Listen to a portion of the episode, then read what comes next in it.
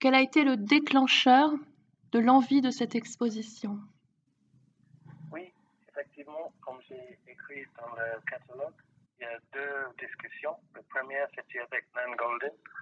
C'était sur la question de voyeurisme ou pas dans sa travail. Si finalement nous sommes mis dans une position voyeuriste, mais elle a dit que c'est vraiment pas possible quand c'est une œuvre d'art euh, qui est conçue pour être partagée et qui est euh, de base quelque chose, c'est une démarche de générosité de la part des artistes de nous inviter dans leur intimité, même si c'est un peu difficile pour nous au départ. C'est une invitation assez généreuse. Et c'est cette question qui m'intéressait beaucoup. Et la deuxième partie, c'était oui, effectivement, avec Araki, il a, il a dit qu'il a pensé d'avoir photographié la mort. Et finalement, il a trouvé que c'était absent dans une manière. Et ces deux questions, comme j'ai mis ensemble, euh, j'ai pensé l'idée de Song, c'est de, poser et reposer ces questions.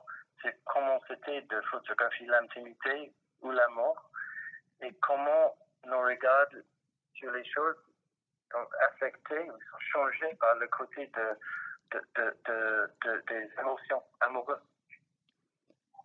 Alors maintenant, comment est-ce que vous avez fait le choix de la sélection pour face A et face B? Parce qu'il y avait beaucoup de photographes qui pouvaient rentrer dans ces questionnements. Donc comment vous avez procédé? L'idée, c'était euh, de, dans, la, dans la, un peu de profondeur de, de l'intimité, l'intimité, c'est-à-dire que plutôt que quelques images, c'était surtout les séries, les grandes séries, les grands ensembles étaient conçus dans leur totalité pour, montrer quelque chose euh, dans, la, profondeur. Et ça, c'est pas du tout la même chose de, voir une ou deux images de les gens qui sont là, sur une couple, que de vraiment un livre qui était fait entièrement sur une lune de miel ou un grand ensemble, un grand ensemble où chez Emmett Gallen, par exemple, qui a passé 50 ans en photographie de sa femme, c'était toujours les grands ensembles qui m'intéressaient, ou même pas, même Nan Golden, The Ballad of Spectral Dependency, c'est un ensemble en totalité, c'est euh, plus 800 euh, images dans le diaporama. C'est vraiment cette idée de plonger dans ces histoires plutôt qu'une sélection arbitraire de une ou deux images de chaque artiste. Comme ça, on a pensé chaque série un peu comme une chanson, euh, un peu comme une histoire euh, à, regarder. Alors justement, on en vient à la partie euh, sonore avec les visites qui sont proposées certains soirs avec un casque. Donc c'est un écho avec ces cassettes enregistrées que nous, nous compilions dans notre adolescence pour nos, pour nos amours, nos amoureuses. Alors, euh, voilà, comment est-ce que vous avez eu euh, cette idée? ouais. mm -hmm. aussi, aussi, parce que le ballad, en fait, le ballad Sexual Dependency, ça parle de chanson, un ballad c'est une chanson. Mm. Um, aussi, euh, la, cette grande œuvre célèbre de Golden, ça arrive comme playlist.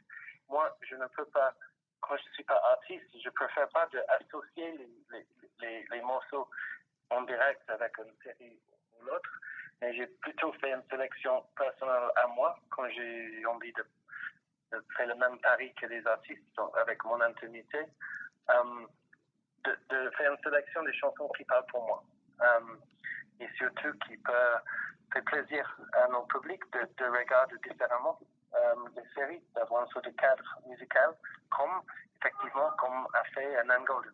Ouais. Alors, y a-t-il selon vous des constantes en matière d'écriture euh, photographique autour de l'amour, des choses qui reviennent Il y a peut-être il y le, côté des débuts des relations. Par exemple, René Gobli, Araki et Engstrom et Wallach, dans l'exposition, ça raconte les lunes de miel les premières semaines ensemble. Je pense qu'il y a les sujets qui, qui sont récurrents, mais et aussi le côté de, suivre quelqu'un pendant toute la vie, de, vraiment de, montrer euh, euh, quelque chose de, de, de la, durée des émotions et de durée des relationships. Mais je pense pas qu'il y a un, oui, non pas un style qui est partagé. Et il y a peut-être quelques éléments euh, de composition. Tu vois, vous voyez par, exemple la proximité, les objets quotidiens, les, les, chambres. En fait, il y a les scènes de l'intimité qui, qui, qui, sont récurrentes. Ouais. Hmm. Alors maintenant, pour passer au studio dédié à l'émergence, vous ouvrez une exposition consacrée à l'artiste franco-dominicaine Carla Hiraldo Volo. Qu'est-ce qui vous a séduit dans sa, dans sa démarche euh, à partir d'une rupture? Là, euh, le studio, c'est en fait la première fois qu'on a mis les deux studios de saison dans le catalogue, vraiment dans la thématique de, de, la grande de galerie euh, principale.